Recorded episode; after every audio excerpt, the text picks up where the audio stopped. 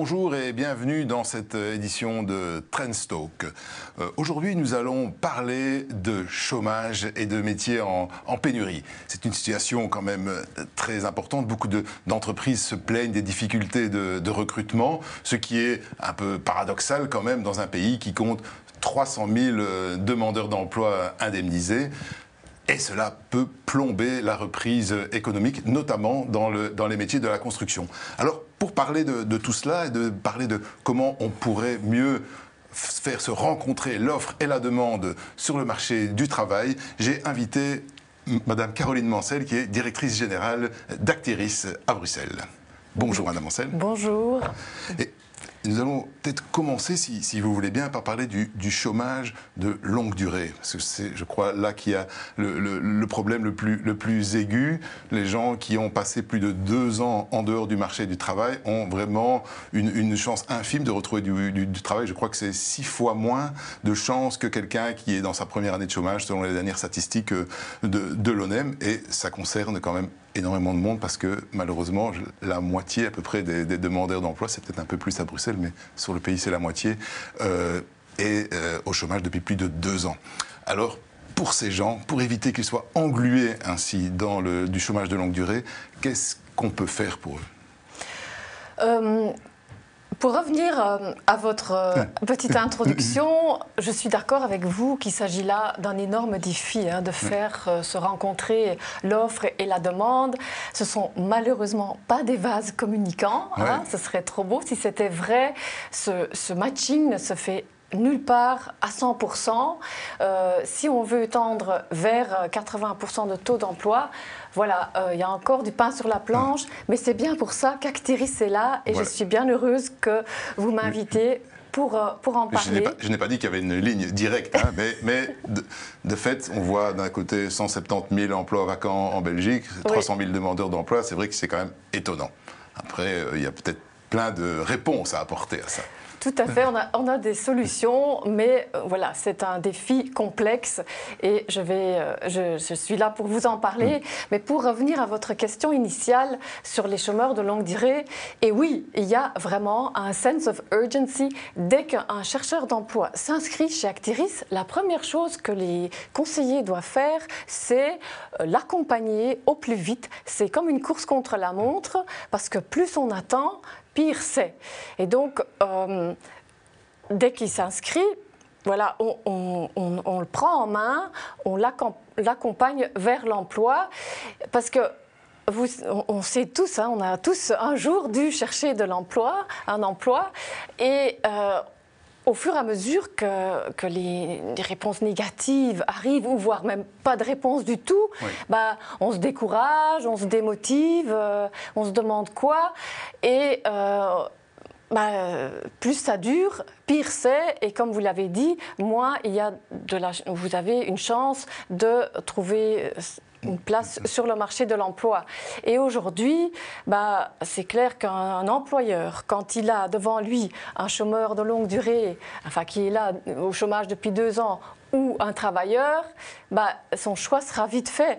Euh, et donc, les, les chercheurs d'emploi partent avec un désavantage qui, aujourd'hui, est encore pire qu'avant, avec les chômeurs temporaires qui se sont rajoutés Oui. et qui ne se retrouvent pas dans nos statistiques, que nous n'accompagnons pas.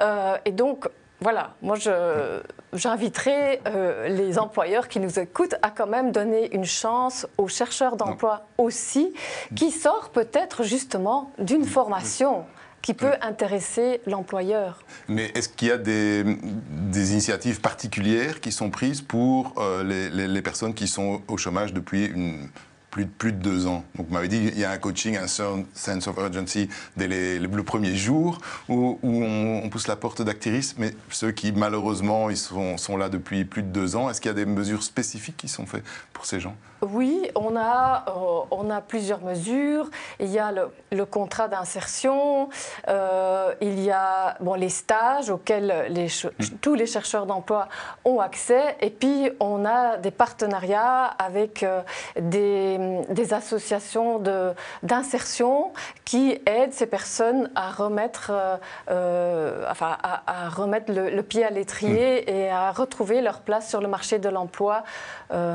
voilà. Dans, la, déclaration de politique régionale à Bruxelles, il y avait l'idée de créer un territoire zéro chômeur de longue durée. Euh, comment on peut concrétiser euh, cela? D'abord, Qu'est-ce que c'est hein? C'est un mot très compliqué. Eh bien, il s'agit d'un territoire, c'est une zone bien délimitée euh, où on va regarder les chômeurs de longue, de, de longue durée. On va, prendre, on va prendre ce que ça coûte à la société un chômeur de longue durée euh, comme, comme, euh, comme budget. Hein. En mm. l'occurrence, on a fait faire une analyse euh, par Solvay. En Belgique, ça, un chômeur de longue durée coûte 40 000 euros à la société. Eh bien, cet argent-là, on va l'utiliser pour créer un emploi sur mesure, sur base des compétences des du chômeur euh, particulier. Et l'idée, ce n'est pas d'aller concurrencer les emplois existants, mais de vraiment euh, trouver des, emplois qui bénéficient à la société, qui, euh, qui n'existent pas aujourd'hui. Et ça peut être quoi, par exemple Oh, c'est je, ne peux pas, je n'ai pas d'idée là pour le moment, mais par exemple ici avec les, les, inondations, hein, euh, bah, peut-être faire des digues euh, à, mm. côté des, petits, euh, des, petites, des petits fleuves. J'en ai eu un près de chez moi récemment, la, la, la Pède qui, qui a débordé. Bah, voilà s'il y avait des petites digues. J'invente maintenant, hein, mais, mais ça pourrait être ça, par exemple, parce que personne ne le fait. Encadrer des jeunes dans des quartiers, venir en renfort d'associations, des choses comme ça Par exemple, dans, les, dans le secteur des soins, euh, avec euh, les, les les centres euh, Covid, là, il y avait quand même énormément de, volontaires qui venaient euh, en aide. Et ben, ça pourrait être des, chômeurs de longue durée, par exemple. Mais donc, on l'a fait en France. Hein, c'est une initiative française qu'on va essayer de, mettre à la Il y a des résultats probants en France? Oui, ils ont commencé il y a des années avec 10 territoires. Euh, et maintenant, ils veulent l'étendre à 100 territoires en France. Et donc, en fait, ces personnes, à ce moment-là, euh, assument une série de, de, jobs qui, pour l'instant, ne, ne, sont pas faits euh, pour... Ne sont pas faits, ne sont plus faits, et où il y a un vrai besoin sociétal. Mais... Bah, je vais faire le lien avec une, un autre débat d'actualité. C'est, on, dirait à ces demandeurs d'emploi de longue durée, ben, rendrez service à telle et telle association. Là, le, président du MR avait dit ben, on peut euh, aussi obliger ces gens à se former au métier en pénurie dont, on a besoin.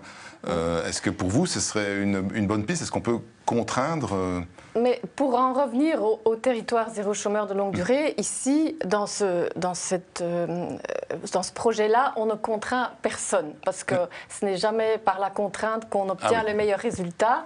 Mais là, euh, euh, en fait, en plus, on a commencé à, développer l'idée à Bruxelles, et il y a énormément d'intérêt. On, collabore avec les communes, l'associatif, les, les, les acteurs d'insertion, et on, sent vraiment qu'il y a un vif intérêt, mais bon, maintenant, on attend le feu vert du gouvernement parce que, comme vous savez, euh, il y a des discussions budgétaires très difficiles. Il y a ah eu le Covid qui est passé par là, et donc voilà, on, attend les discussions budgétaires. Mais pour en revenir à votre question. Contraindre, pour vous, c'est pas une bonne solution? Mais euh, pour moi, personnellement, non. Mais je ne suis pas, en tant que directrice générale d'Actiris, ce n'est pas mon rôle de m'exprimer dans un débat politique. Hein. Euh, le rôle d'Actiris, c'est vraiment de venir en aide aux chercheurs d'emploi et aux employeurs et pour moi, euh, c'est vraiment une responsabilité partagée entre politique, administration, chercheurs d'emploi et employeurs. Parce que c'est aussi, finalement, dans, ces métiers en pénurie, c'est aussi des besoins de la société au sens large, même si ce n'est pas forcément des emplois publics, euh, qui, ne peuvent pas être couverts faute de main-d'œuvre. Et donc, finalement, pousser des gens qui n'ont pas de boulot à, aller dans, ces métiers, c'est plutôt une bonne idée. Donc ça, ça répond à des besoins de la société. Mais c'est ce qu'on fait en fait. Nous, par rapport aux chercheurs d'emploi, on les sensibilise, on les informe par tous les moyens de ces métiers en pénurie. Hein, euh, il y, a plein de formations qui sont données pour les chercheurs d'emploi dans ces métiers en pénurie. D'ailleurs, euh, c'est pas pour rien que chaque année, on fait la liste de ce qu'on appelle les fonctions critiques, euh, qu'on l'a fait sortir au mois de juin, quand les jeunes sortent de l'école, pour qu'ils puissent s'en inspirer et, et, choisir une des filières euh, porteurs d'emploi. Parce que ces, ces métiers en pénurie, ce sont des vraies opportunités emploi, euh, quand on choisit une filière qui mène à un de ces métiers, bah, c'est presque une garantie d'emploi.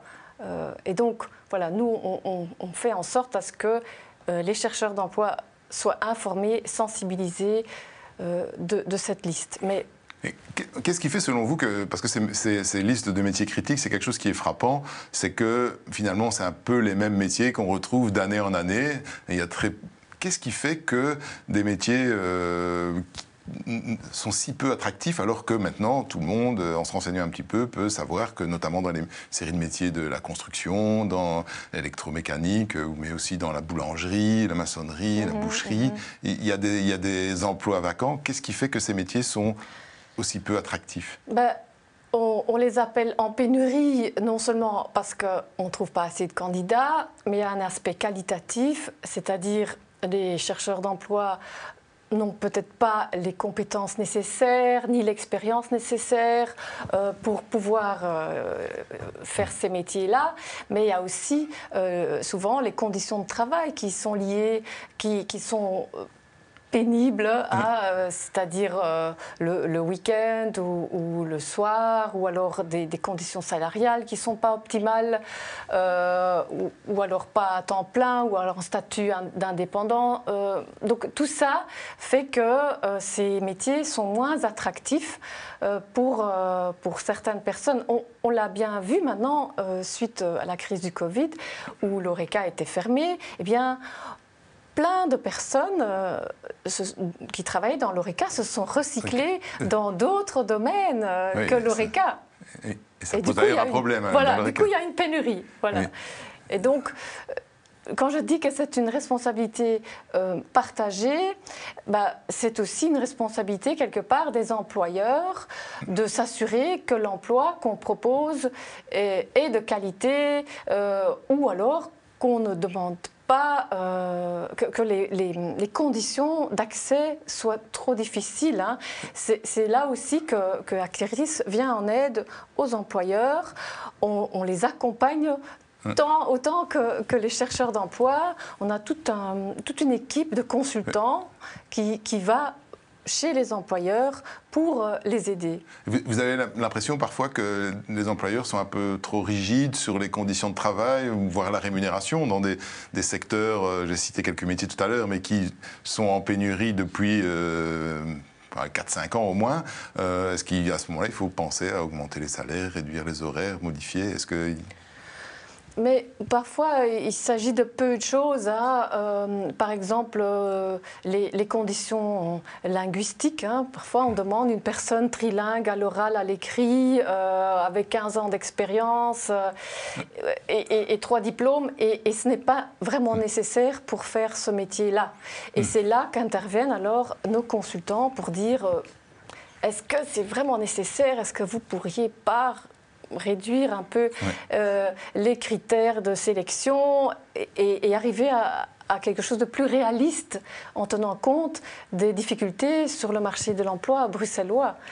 Euh, mais avec ce que vous me disiez sur euh, les, travailleurs de l'ORECA qui ont, qui ont quitté pendant, pendant cette crise, mais là, sans doute qu'ils n'étaient pas formés pour leur nouvel emploi, mais peut-être que l'employeur s'est dit, bon, ces gens ont travaillé dans l'ORECA, ils savent résister à la pression, à des horaires compliqués.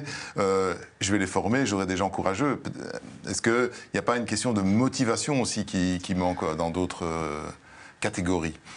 Mais euh, la motivation euh, doit, doit être là. Et d'ailleurs, on voit souvent, euh, quand, on, quand on envoie un jeune dans un stage, hein, parce que Acteris offre énormément de stages aux jeunes, ça fait partie de la garantie mmh. jeune souvent, ils ne savent pas très bien ce qu'ils veulent faire au départ, Mhm. surtout les jeunes peu qualifiés. Et alors, ils commencent avec un métier où ils sont peut-être pas super motivés, mais bon, voilà, ils doivent commencer quelque part. euh, euh, avec une certaine expérience. Et euh, ils voient alors un métier là où ils travaillent. Et là souvent ils se disent ah mais c'est ça que je veux faire! Et, et c'est là qu'on a des personnes motivées pour euh, commencer une formation alors. Parce que les jeunes, euh, on voit bien qu'il y en a beaucoup qui choisissent un métier en pénurie. hein. J'ai des chiffres là-dessus. Les chiffres de l'ARES euh, démontrent qu'un jeune sur deux choisit un métier en pénurie en Fédération Wallonie-Bruxelles. Ah oui, oui. Oui. Seulement, euh, je, je pense qu'ils ne terminent pas tous leur formation et ils ne choisissent pas tous un métier en pénurie, justement Après. pour les raisons qu'on a listées tout à l'heure. Donc, donc, ce, que vous, ce vous me disiez, si j'entends bien, c'est euh, quand on peut amener la personne dans l'entreprise à faire le boulot, même si c'est pas le boulot super, elle va peut-être avoir la chance de voir un autre boulot, de, de casser quelques images, peut-être aussi sur le travail euh, dans une usine ou quoi, qui ne correspond peut-être pas ce qu'on voyait dans des films il y a une trentaine d'années. Oui, voilà, parce que la perception aussi fait beaucoup. hein. Euh, donc il y, a, il y a la perception des, des, chercheurs d'emploi par rapport à certains métiers qui n'est pas toujours euh, la bonne. Et là aussi, euh, il faut casser cette perception. Mais euh, il n'y a, a pas que... Enfin, en parlant de, de, de stage, euh, je pense aussi, par exemple, aux, aux formations que, que, les employeurs peuvent proposer en entreprise, parce que ça, c'est aussi une autre solution que qu'Acteris peut offrir. Ce sont les, les formations euh, personnelles individuelles, euh, pardon, professionnelles individuelles en entreprise. Donc, si une entreprise a un métier en pénurie, ne trouve personne, eh bien, ils peuvent très bien former la personne. Un demandeur, un demandeur d'emploi, alors qui, Oui, qui... un demandeur d'emploi peut être formé dans l'entreprise même. Donc c'est l'enseignement en alternance dont on parle depuis très longtemps, mais qu'on a un peu de mal à... C'est encore autre chose. C'est encore autre chose. Ici, la FPIE, c'est euh, un contrat de, six mois euh, où le chercheur d'emploi garde son, allocation de chômage et l'employeur le, paye une prime de productivité. Donc ça augmente hein, quand même un, petit peu euh, le, revenu du, chômeur. Et, ensuite, après ces six mois, l'entreprise est, est, obligée de garder la personne ouais. encore six mois euh, avec un contrat et donc de, de, de, cette de durée limitée ou indé, ind, euh, indéterminée. Et c'est une excellente façon aussi de tester les ouais, travailleurs non seulement les former, mais aussi de les tester. De, de part et d'autre, d'ailleurs. Mais oui. Et, et est-ce que vous avez, vous avez euh, déjà un, un, suffisamment de recul pour avoir euh, des chiffres sur cette, euh, ce, ce, programme? Est-ce que ça, effectivement, ça arrime des gens dans, dans, le monde du travail? Oui, oui, oui, tout à fait. Ce sont euh, plusieurs centaines de, de chercheurs d'emploi qui choisissent ce type de, de formation. Mmh. Euh, et par rapport aux, aux stagiaires, donc, donc sta au stage first, hein, qui mmh. est alors un peu la même chose mais pour les jeunes, euh, là, on parle de à peu près 1000 par ah oui. an. Ah oui. euh, sauf qu'aujourd'hui, il nous manque des places de stage. Donc euh, là, je fais un appel aux employeurs à donner une chance aux, aux chercheurs d'emploi jeunes, mm -hmm. offrez-leur une, une, première expérience. Et voilà. Euh, c'est vrai que c'est bien organisé, ça peut aussi apporter euh, une réponse aux fins de carrière aussi. Je pense plutôt alors aux, travailleurs âgés qui sont dans l'entreprise, qui sont peut-être un peu fatigués, mais qui ont un, savoir à transmettre et qui pourraient peut-être euh, encadrer ces jeunes au moins une partie de la journée et, eux peut-être alléger un peu leur charge de travail. On résout deux problèmes en un. Oui, c'est du win-win. Hein. il faut savoir que dans l'alternance, hein, vous, en, vous en parliez tout à l'heure, euh, qui commence à, à, bien fonctionner aussi euh, à Bruxelles, il y a euh, même une prime tuteur donc pour la personne ah oui. en fin de carrière. Une prime qui, vient d'être augmentée de 1750 à 3000 euros, donc ce n'est pas rien, par stagiaire.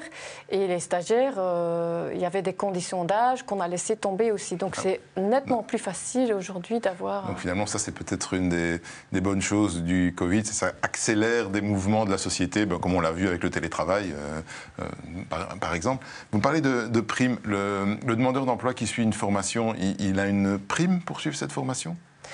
Tout à fait. Euh, ça s'appelle euh, le revenu de formation. Donc, par heure de formation suivie, le chercheur d'emploi reçoit 2 euros euh, en plus donc, de son allocation de chômage. Je vais poser une question qui va peut-être vous, choquer, mais pourquoi faut-il donner une prime pour suivre une formation? C'est plutôt pas mal que les, pouvoirs publics vous donnent une formation qui va vous amener vers un boulot et, et que cette formation soit gratuite. Pourquoi faut-il vous payer en plus? Parce que ça demande souvent euh, un, effort considérable de la personne euh, qui, euh, qui va peut-être ne plus faire un travail à à mi-temps ou qui doit trouver une crèche pour son enfant. voilà, ça demande quand même un effort considérable, surtout quand il s'agit de formations professionnelles qui peuvent durer des mois, voire des, plusieurs années donc voilà, c'est pour euh, aider le chercheur d'emploi à, le motiver à, faire, euh, à suivre une formation. Et d'ailleurs, cette prime, enfin, cet euro, cette prime vient d'être doublée. Avant, mm. c'était 1 euro de l'heure et maintenant, c'est 2 euros de l'heure. Et, parce que parfois on dit, mais certains demandeurs d'emploi deviennent chasseurs de primes en passant d'une formation à l'autre. Ça ne semble pas juste d'après votre expérience? Non, non, vraiment pas. Euh, bah, quand on regarde les, taux de sortie de, formation, euh, surtout les formations qui mènent vers un métier en pénurie, on parle de 70%, hein, aux environs de 70%. Donc en général, euh, on espère que les personnes retrouvent un travail après et ne commencent pas à faire une formation après l'autre. Est-ce que vous avez l'impression que dans la société, le regard sur les, euh, les métiers euh, manuels et techniques est en, train de, changer? Est-ce que ces métiers retrouvent ou retrouveront la place qu'ils avaient euh, autrefois? Mais je l'espère et on voit bien qu'au niveau des formations, on fait des efforts énormes. On, vient, on a ouvert euh, cinq pôles euh, emploi-formation en région bruxelloise, en collaboration avec les secteurs. Euh, il y a maintenant bientôt Construit City qui, va s'ouvrir dans le secteur de la construction, où on sait qu'il y a vraiment des pénuries. Et bien justement parce que le secteur de la construction est impliqué, bah, les formations sont, sont vraiment d'une excellente qualité et répondent aux besoins sur le terrain. Parce que les entreprises ont vraiment un besoin urgent de main-d'œuvre dans la construction. Et là, est-ce que vous, vous voyez un afflux de, de jeunes vers ces, formations? Parce que là, tout le monde a entendu parler que la, construction manquait de bras avant les inondations, déjà. C'était déjà le cas. Alors, euh, est-ce que vous, voyez cet, afflux, euh, de, cette augmentation, en tout cas, du nombre de... Je n'ai pas des chiffres récents, mais en tout cas, euh, le secteur même fait beaucoup d'efforts pour, pour attirer des jeunes vers ces métiers-là. Et, et, vous savez autant que moi que trouver un, un, plafonnier euh, en ce moment, c'est très compliqué. Hein. Donc, euh, je pense vraiment que ces métiers sont en train de, de monter. Euh, oui, parce que c'est des métiers où, d'un point de vue strictement financier, a priori, on gagne pas trop mal sa vie. Ah oui, je pense aussi, oui. Eh bien voilà, ce sera le, mot de la fin. Madame Mancel, je vous remercie beaucoup euh, d'avoir apporté peut-être quelques visions plus nuancées euh, du marché du travail que ce que certaines personnes peuvent peut-être l'avoir en regardant simplement, en croisant deux chiffres qu'on voit comme ça dans l'actualité. Voilà, merci d'avoir suivi cette émission et à la semaine prochaine.